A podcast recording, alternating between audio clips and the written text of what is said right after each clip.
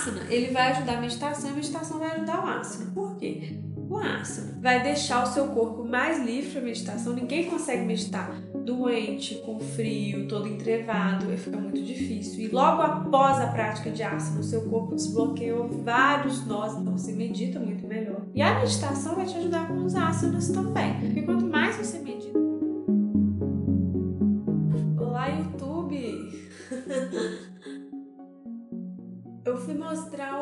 Episódio 1 do podcast para um amigo meu e para ele fazer uma, dar uma opinião técnica, né? Aí ele falou assim: Ah, você montou um clima frio com um cobertor e um chá para ficar intimista para os seus espectadores.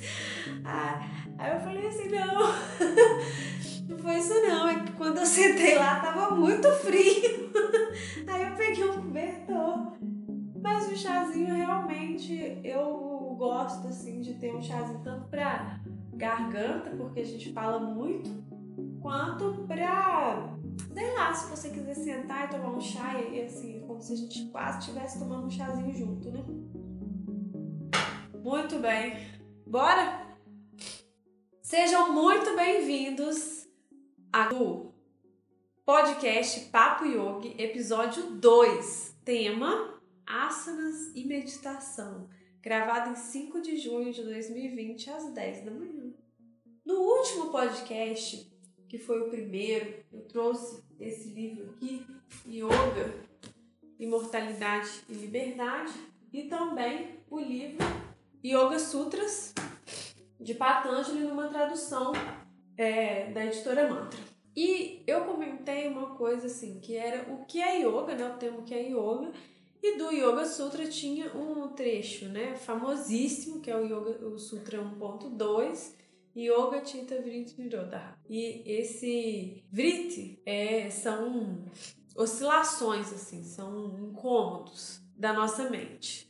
Ondulações da mente e etc. E dessas ondulações, condicionamentos, né, eu queria trazer mais sobre isso, porque yoga, segundo esse, esse sutra, Yoga Chitta Vritti yoga seria um estado e nesse estado ele, você estaria livre de condicionamentos da mente. Você estaria bem, você estaria livre, você encontraria a sua verdadeira natureza. O próximo sutra, logo em seguida, fala isso, que a pessoa liberta, ela encontra a verdadeira natureza dela, porque não tem mais esses condicionamentos. E aí complementei aqui com o outro livro do Eliade, que fala que na, na filosofia oriental, diferente da nossa, as, as duas falam do, da questão do condicionamento da mente, mas que na oriental a abordagem tem uma grande diferença, que é o fato de que eles não buscam os condicionamentos para definir o ser humano através desses condicionamentos. Quem é mais isso, quem é mais aquilo,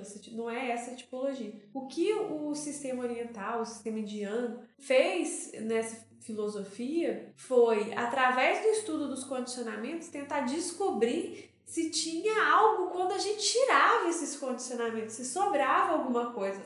E eles chegaram à conclusão de que sim, de que, portanto, não somos esses condicionamentos, né? Nós somos algo que nem conhecemos, porque a gente está é, viciado muitas vezes nesses condicionamentos que são os vritis. Então, vou trazendo para o tema de agora, o que, que é qual que é a grande relação dos asanas, que são as posturas do yoga, com meditação? Quem acaba de conhecer o yoga sempre vai cair nessa dúvida, porque é muito estranho para quem está chegando ver uma coisa que se parece muito com uma atividade física, está relacionada com uma coisa que se parece muito com uma coisa religiosa, né? Então, assim, a, de um lado asana, do outro lado meditação.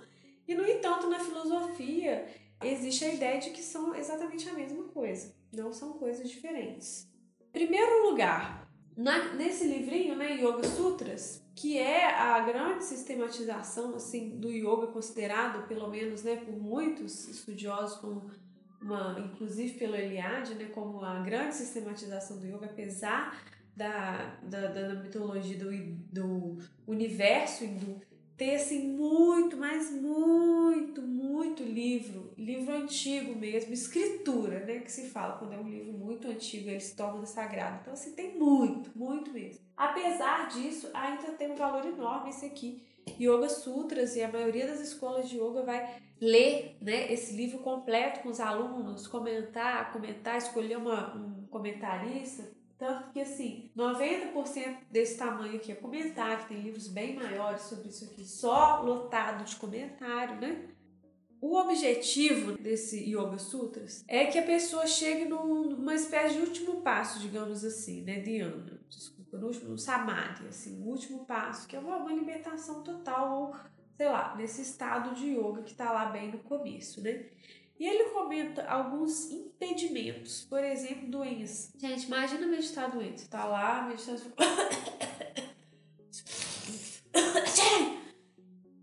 é muito difícil. Isso eu tô falando uma gripe, né? Mas imagina uma febre enlouquecida, uma doença que sente uma dor o tempo inteiro, ou doenças menores, assim, você tem, você não consegue ficar sentado e tal. Isso tudo atrapalha? Porque a sua mente vai para a doença, a doença puxa a sua mente para lá. Você não consegue ficar na inteireza do seu ser, vai estar tá com a mente concentrada ali. A doença, ela é abordada assim pelo, pela tradição yogi como algo que nasce num campo mais sutil e vai vindo até chegar no seu corpo físico. E as posturas, os asanas, elas são chamadas assim em português, um nome eu acho muito bonito, são posturas psicofísicas. Então, psicofísica quer dizer que ela não só tem uma abordagem física, você não está trabalhando força, alongamento, equilíbrio somente você está trabalhando algo muito mais profundo do que isso. Você está trabalhando algo interno. Dentro do, da tradição do yoga, existe nome para isso que você está trabalhando interno. Existe toda uma tipologia das partes internas do nosso ser, que são os coxas. Os coxas são é, literalmente corpos. Então, várias religiões vão dizer ou dividir os nossos corpos de forma diferente. Por exemplo, corpo físico, alma e espírito. Isso no cristianismo. Ou então no espiritismo é espírito, corpo. E aí, bom, tem outras linhas de espiritismo, corpo mental, corpo causal, corpo astral, tem vários, né? Para você ver que a divisão só assim, corpo e sei lá, um espírito foi ficando pouca, né? Precisava de um espaço para, mas a nossa mente está onde? O nosso a emoção está onde? E aqui tem esses coxas que são os corpos, né? E o nosso corpo físico seria Ana Maia Coxa. Ana se relaciona ao nosso corpo físico, Maia, ao fato de que aqui é, é tipo essa realidade, né, entre aspas, que não é real, seria uma ilusão, que a nossa verdade ela seria espiritual, estaríamos, só iríamos espíritos vivendo uma experiência física, e não o contrário, né, quando a gente fala, ah, tive uma experiência espiritual, seria o contrário, né, tive um pequeno retorno às raízes. Então, Ana, Maia, Coxa. Coxa é o corpo, Maia seria ilusão, né, de quando a gente está encarnado. E o interessante é que Ana, literalmente, não significa corpo físico, significa comida. Então, o nosso corpo seria feito de comida. Por isso que na ciência do yoga, na Ayurveda, a comida é tão importante, a alimentação é tão importante. O que, é que você come é extremamente determinante de tudo, do seu humor. E hoje a ciência concorda plenamente com isso, a nutrição é extremamente valorizada hoje, tanto para as pessoas que estão buscando uma estética diferente, quanto para pessoas que estão buscando cura. Cura para tudo, para doenças físicas, doenças mentais e tudo mais. Então, esse seria o corpo mais denso, coxa mais denso, Ana Maia Coxa. O próximo, um pouquinho mais sutil, digamos assim, uma oitava acima, seria Prana Maia Coxa. E muito parecido com o que outras religiões chamam de duplo etérico, que é no corpo, vamos supor, que dá vida, o sopro de vida. Muitas religiões têm essa metáfora do sopro de vida. Por exemplo, inspiração. O que é inspiração? Pensa bem. Inspiração divina. Inspirar é respirar. Então, esse sopro de vida que Deus daria assim, ela soprada e aquilo que era barro viraria assim, né, uma, um ser vivente, é o prana maya coxa. O prana seria uma energia que dá vida.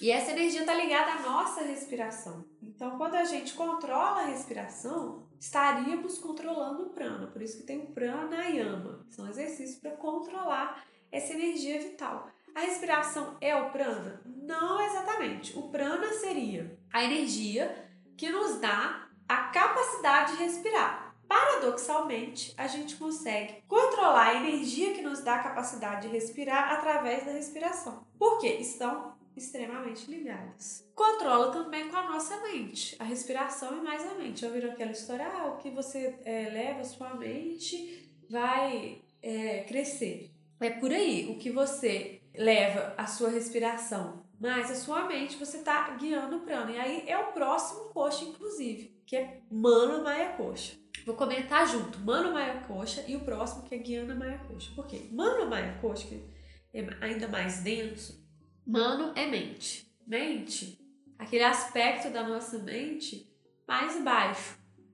Ele é responsável pelas nossas emoções viscerais. Entende? Então, assim, as emoções estariam nessa parte da mente. Por exemplo, se duas pessoas de culturas diferentes entendem de forma diferente um ato, para essa pessoa aqui aquilo é extremamente ofensivo para essa pessoa que não é ofensiva, é natural. Então, o mesmo fato vai desencadear respostas emocionais diferentes baseadas na ideia que a pessoa tem daquilo ali, correto? Talvez se eu mostrar o dedo do meio para uma pessoa numa briga, ela vai ficar muito brava. Mas talvez se eu mostrar o dedo do meio para uma, sei lá, uma pessoa numa tribo indígena que não conhece esse sinal, ela vai achar engraçado e vai imitar também, talvez. Entende? Por quê? Por causa da mente dela. O que, que a mente dela condicionou ali? Uma condicionou que aquilo ali é falta de educação, portanto tem alguém te agredindo. Portanto, você deve reagir com raiva. A outra não tem informação, condicionou que aquilo ali é um gesto. Então, mano Maia Coxa tá pensamento e emoção junto mas aquela emoção mais visceral, aquela emoção de você reagir emocionalmente às coisas ou ficar muito triste porque você entende que aquilo é triste. Entende? Então são esse tipo de pensamento, que é diferente de Guiana Maia Puxa. Guiana também não dá para dizer que é mente, mas parece com pensamento, porque é sabedoria. Entende a diferença de mente para sabedoria? Na nossa cultura ocidental, isso é quase que misturado. Porque existe na nossa cultura ocidental a ideia de que se você pensar muito, se você usar sua mente bastante, você vai ficar muito sábio. Enquanto que na ocidental é o contrário. Se você pensar um pouco menos, diminuir essa pensação, você vai ficar muito sábio. Então a relação da mente com a sabedoria, ela é bem diferente e bem separada. É uma oitava acima. A sabedoria ela aparece quando você acalma essa sua mente. E então guiando é aquela sabedoria interna que tem ainda um caráter informacional, um caráter de saber o que fazer, como agir, como agir da maneira correta, a resposta para as coisas que você busca. Uma oitava acima de Guiana Maia Coxa é a Ananda Maia Coxa. Ananda é satisfação plena, é assim, bem-estar. Em inglês tem a palavra bliss mesmo quem não entende inglês, só se escutar essa palavra bliss. Olha que delícia. É muito bom, né? Então é isso. É um corpo, ou seja, o que é um corpo? É uma estrutura informacional, energética de pura bem-aventurança. Ananda significa isso. E Ananda é o corpo mais próximo da nossa alma espiritual, do nosso, do nosso espírito, do nosso centelha divina, que é Atma. Atma seria o que está dentro de todos esses envoltórios, seria a, realmente a centelha divina, a nossa parte individualizada, que ela é assim, sem forma, sem condicionamento, ela é Sat Ananda, eterna, Ananda, ó, bem-aventurada, livre, entende? É, e sábia, extremamente sábia. Então, uma característica de, de Atma é a Ananda. Então, a, a camada mais próxima de Atma é Ananda. É essa bem-aventurança, porém é Ananda Maya Coxa. É uma bem-aventurança aqui, na Terra. Tem gente que acha que quando chegar nesse nível de paz, a pessoa vai desintegrar, vai virar Deus, vai virar um com cosmos e não vai, não vai usar esse corpo, vai. Pelo menos, eu estou falando baseado, não é isso, baseado nos textos, entende? Existe um corpo informacional aqui, naia, na ilusão de pura bem-aventurança. Esses, esses asanas, as posturas psicofísicas, elas teoricamente atuariam partindo do nosso corpo físico e entrando sutilmente em cada uma dessas camadas, transformando elas numa coisa mais porosa para que a informação mais profunda atravesse lá do Atma, vem aquela camada de bem-aventurança da Ananda, vem passa pela nossa sabedoria, a sabedoria permeia nosso corpo mental, emocional, as nossas emoções são menos viscerais, mais elevadas, o nosso prana está em harmonia ali, controlado, vivendo pelo bem maior até chegar no nosso corpo físico. Anda Maya Esse livro aqui, Yoga Sutras, tem uma única frase sobre os asanas. Então você vai falar assim, mas tem que ser uma frase perfeita, né? E é. No Yoga Sutra tem uma frase, uma única frase sobre asanas. Por quê? É da natureza do sutra que ele seja extremamente condensado. Então, assim, um, uma conversa inteira, se ela puder ser resumida numa frase, ela vai ser. E aí vai entrar nesse livro. Por isso que os livros são tão comentados. Por isso que o comentário é maior do que o Yoga Sutra. Porque cada sutra, ele é essencial. Ele é a condensação de um pensamento extensíssimo.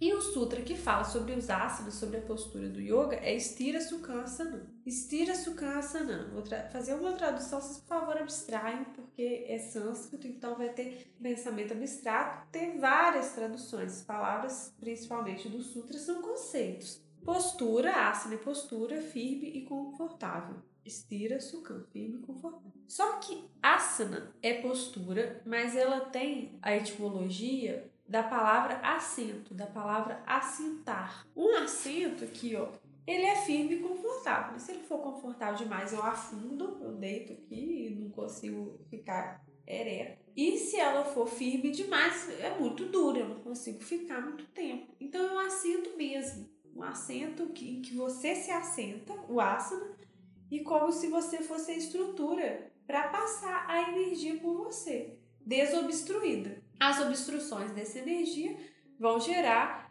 piades, que são doenças, vão gerar outros problemas, né, que vão impedir essa, essa prática fluida e confortável que é a prática do, do asana, que é um dos oito pilares do yoga. Eu trouxe esse outro livro aqui, ó, O Coração do Yoga, do Desikachar. Ele menciona bastante os Yoga Sutras, mas não é focado só nos Yoga Sutras, né? Mas ele fala muito desse Stira Sukhansana. Vou ler um pedacinho aqui para vocês. Como podemos perceber as qualidades de Stira e Sukha? A atenção sustentada e a leveza e o conforto. Ó, outra tradução. Atenção sustentada em vez de firme, né? Sustenta, sustentação. E o outro, leveza e conforto que é firme e confortável. Confortável seria leveza e conforto. Necessárias para uma boa prática de yoga. O Yoga Sutra refere-se a uma bela imagem da mitologia indiana para ilustrar o conceito de Stira Sukha, que é Stira Sukhansana. Então, Stira Sukha é, é ação sustentada e leveza e conforto. Gente, olha só. Ele vai contar uma historinha aqui mitológica. Ah, mas mitologia, nananã, isso não interessa. É uma história, uma historinha com arquétipos. Isso está no nosso, segundo Jung, né, no nosso inconsciente coletivo. Então, assim, quando você ouve, você entende. Você entende, porque mexe lá no fundo com coisas que estão junto com a humanidade há muito tempo. Se a humanidade lidou com cobra há milhões de anos, ela tem uma ideia do que é uma cobra e essa ideia ela tem que ser abstrata, porque abstrata é mais rápido. É a história de Ananta, o rei das serpentes. Ananta com T. Não é Ananda, que é a bem-aventurança. Ananta, o rei das serpentes. Flutuando no oceano, seu longo corpo de serpente enrola-se para formar uma camada confortável, onde descansa o deus Vishnu. As mil cabeças da serpente estendem-se para cima e abrem-se como um guarda-chuva que protege Vishnu. Sobre o guarda-chuva repousa a terra. Entenderam, né? Vou ler de novo. As mil cabeças da serpente estendem-se para cima e abrem-se como um guarda-chuva que protege Vishnu, Deus Vishnu. Sobre o guarda-chuva repousa a terra, planeta Terra. O corpo da serpente é leve e suave o suficiente, suca, para servir de cama para um deus, ao mesmo tempo suficientemente firme e estável, estira, para suportar o, todo o peso da terra. Entendem, gente? O que, que é estira sucança, não? Não é você sentar numa cadeira confortável, é você ser a cadeira confortável, pelo qual o Deus Vishnu passa sobre, se assenta sobre. Entendem? Então, assim, a, a prática de yoga ela é completamente diferente de qualquer outra prática. Porque você pode falar assim, ah, yoga é da flexibilidade, mas eu já faço alongamento. Acontece que a prática de yoga, ela não é bem um alongamento. Ela é uma postura psicofísica ancestral que traz benefícios além do alongamento, além da força, além da. Você faz aquilo com total atenção. Ele fala aqui no outro momento sobre como, se você não estiver fazendo com total atenção, com a respiração correta, você está fazendo tudo menos yoga. Que, né, pra mim não tem problema nenhum, só não é yoga. Existem tantas atividades maravilhosas no mundo, né? Mas não é yoga. Até porque yoga não é atividade. Gente, eu trouxe um outro livro aqui. Isso aqui é o Guia Prático de Postura de Yoga, chama GIP. GIP de, né, G1 de guia e tal. E a maioria das pessoas que faz uma formação yoga acaba comprando. Isso aqui é um, uma apostila de um curso lá do sul. Ele é feito todo assim nessas pranchas, sabe? Cada prancha dessas é um asana, uma postura. E aqui ele tem é, uma imagem, aí tem algumas variações para você fazer tanto para facilitar quanto para dificultar. Fala da respiração, aí fala do simbolismo, por exemplo, a qual arquétipo que aquilo está trabalhando, né? E olha só, eu trouxe Utkatasana, porque Utkatasana é postura da cadeira, postura do assento, né? Eu achei que ia combinar com o tema de hoje, né? É, Utka também se refere a um assento que não toca o chão, reservado para seres espiritualizados. Olha, só o arquétipo que trabalha essa postura da cadeira. Percebe como é diferente de quando você está na academia e pratica aquela cadeira encostada na parede? Não desvalorizando a prática da academia, maravilhosa, essencial. Mas é uma abordagem muito mais sutil, né? Aí aqui tem os sistemas e tem a do Ayurveda, tem tudo aqui bem sistematizado, né? E atrás tem cada corzinha ele mostra é, um aspecto, né? De acordo com mais denso, né? Vai ser vermelhinho e mais sutil vai indo até o, o roxo, né? Olha, olha só, vou ler um, um só. Com a ativação dos três chakras básicos, vislumbre o despertar do seu poder pessoal equilibrado, transmutando os desafios cotidianos na luz que o guia em direção à sua verdadeira natureza em direção à sua verdadeira natureza. O que é a sua verdadeira natureza? Você é livre de condicionamentos. Então, essa é uma postura extremamente arquetípica. Porque, né, às vezes a gente acha que ser um assento é uma coisa ruim, né? Quase que humilhante, sei lá, digamos assim, né? Como se alguém fosse sentar em cima de mim, alguém insuportável. E, no entanto, seria a passagem da energia divina por você sem a uma instrução que você mesmo vai colocar ali. Sem... E aí você cria essa conexão, essa integração a partir do desbloquear. O asana, ele vai desbloqueando aqueles nós, assim, tipo, tem um nó numa parte do corpo, um dia eu fazer um podcast só sobre isso. Tem um nó na parte X do corpo, a energia não passa. Agora, se tem um nó na parte Y do corpo, a energia também não passa, só que por outro motivo. O nó que você criou aqui, por exemplo, pode ser um trauma sexual. Um nó aqui, por exemplo, pode ser uma, uma sobrecarga, uma ideia sua de, de valor, de que se você não estiver extremamente sobrecarregado, você não, não tem valor, não está fazendo o suficiente, não está sendo uma, uma pessoa útil o suficiente para a sociedade, para sua família e etc. Né? Vou pegar mais um trecho aqui do Coração do Yoga, do Desikachar. Bom, vou explicar antes, né, que eu já vou repetir, na verdade, né, os, os angas, porque são, é Ashtanga, então são Ash oito. Anga, tem gente que traduz como passo, tem gente que traduz como pilar. Yamas, Niyamas, Asana, Pranayama, Pratyahara, Dharana, Dhyana e Samadhi. Então, os primeiros tem muito a ver com a prática de yoga que a gente vê numa academia, né? Fazendo asana, fazendo pranayama. E yamas, niyamas tem a ver com o nosso comportamento, coisas para evitar, coisas para fazer. A parte ética que te levaria a trazer mais desbloqueios, viver uma vida mais feliz. A Pratyahara é um recolhimento, assim, né, do, dos seus sentidos para você se internalizar. E os três finais são os meditativos, que seria concentração, meditação e uma libertação espiritual, que é o Samadhi. Só que existe um detalhe muito importante. Se você traduz Anga como passo, você teria que primeiro fazer Yama, depois Niyama. Então, primeiro as, as observâncias, primeiro você tem que cortar isso, cortar aquilo na sua vida, cortar a violência e tal, tal. Quando você parou de cometer todos esses erros, você faz o Niyama. Aí você vai adquirir os hábitos, não sei o quê. Depois você começa a fazer asana. Depois que você está muito bem, aí você vai fazer um pranayama.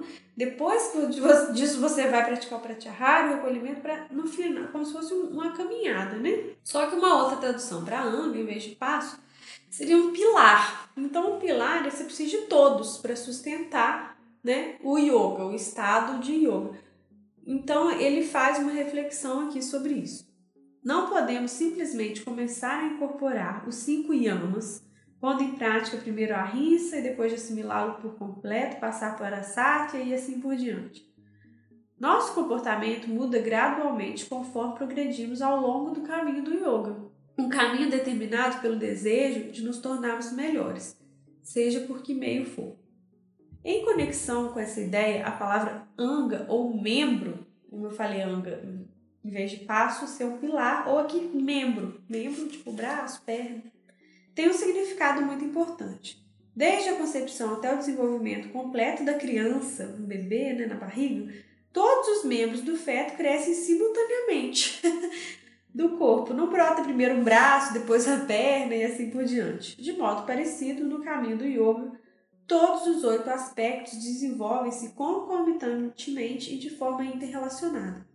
É por isso que o Yoga Sutra usa o termo Anga para os oito membros do yoga. Patanjali se refere a eles coletivamente como Ashtanga. Então, o asana, ele vai ajudar a meditação e a meditação vai ajudar o asana. Por quê? O asana vai deixar o seu corpo mais livre para meditação. Ninguém consegue meditar doente, com frio, todo entrevado, fica muito difícil. E logo após a prática de asana, o seu corpo desbloqueou vários nós, então você medita muito melhor. E a meditação vai te ajudar com os asanas também. Porque quanto mais você medita, menos você pratica asana para os outros, mais você vai internalizar e praticar para se conhecer, para se melhorar, para ser uma versão um pouquinho melhor de você ontem e não para uma apresentação ou para o seu professor que seja, né, te achar, te perceber você mais ou para os colegas, né? Nada disso. Agora eu quero concluir com essa mesma ideia. Por mais lindamente que você consiga fazer um asana, por mais flexível que o seu corpo seja, se você não conquista a integração entre corpo, respiração e mente, não dá para dizer que você esteja fazendo yoga. O que é yoga, afinal? Dá para assistir o podcast 1, né? É algo que experimentamos profunda e intimamente dentro de nós. Yoga não é uma experiência externa. Em yoga, tenta-se em todas as ações, ser o mais atento possível em tudo o que se faz. Yoga é diferente de dança ou teatro. No yoga, não estamos criando algo para os outros assistirem. Quando fazemos vários asanas, observamos o que estamos fazendo e como estamos fazendo. Fazemos apenas para nós mesmos. O praticante é o observador e o objeto de observação ao mesmo tempo. Se não prestarmos atenção em nós mesmos, na nossa prática, não podemos chamá-la de yoga. É o que o Sadhguru fala, que assim, yoga tem uma ideia, né, quem não conhece, que assim, ah, segunda eu faço yoga, terça eu faço natação, quarta eu faço pilates, e a pessoa não entende, às vezes no começo, né, que não é bem assim, que yoga, que a meditação é um estado. Yoga é um viver em meditação é mudar o seu pensamento gradualmente de uma forma que, ao mudar esses passos, ao caminhar nesses passos, ao trabalhar esses pilares, você vive em meditação, você vive num estado mais alegre, mais pleno. E agora, olha que interessante, no começo do livro tem as, as reflexões mais profundas. Yoga também significa agir de maneira que toda a nossa atenção esteja dirigida à atividade que estamos desenvolvendo no momento. Ou seja, é um grande viver ritualístico. Bom, gente, são esses os pontos que eu queria trazer sobre esse tema, asana e meditação. Espero que tenha te animado a praticar mais asanas, mais meditação. Lembrando que segunda e quarta tem prática de asanas aqui no canal do Yoga em Casa. Manda suas dúvidas, escreve aqui para a gente abrir esse diálogo, para eu saber o que, que é a parte que não entendeu, a parte que tem, você tem mais interesse, para a gente estar tá sempre dialogando, sempre criando esses conteúdos. Eu espero vocês no próximo episódio do.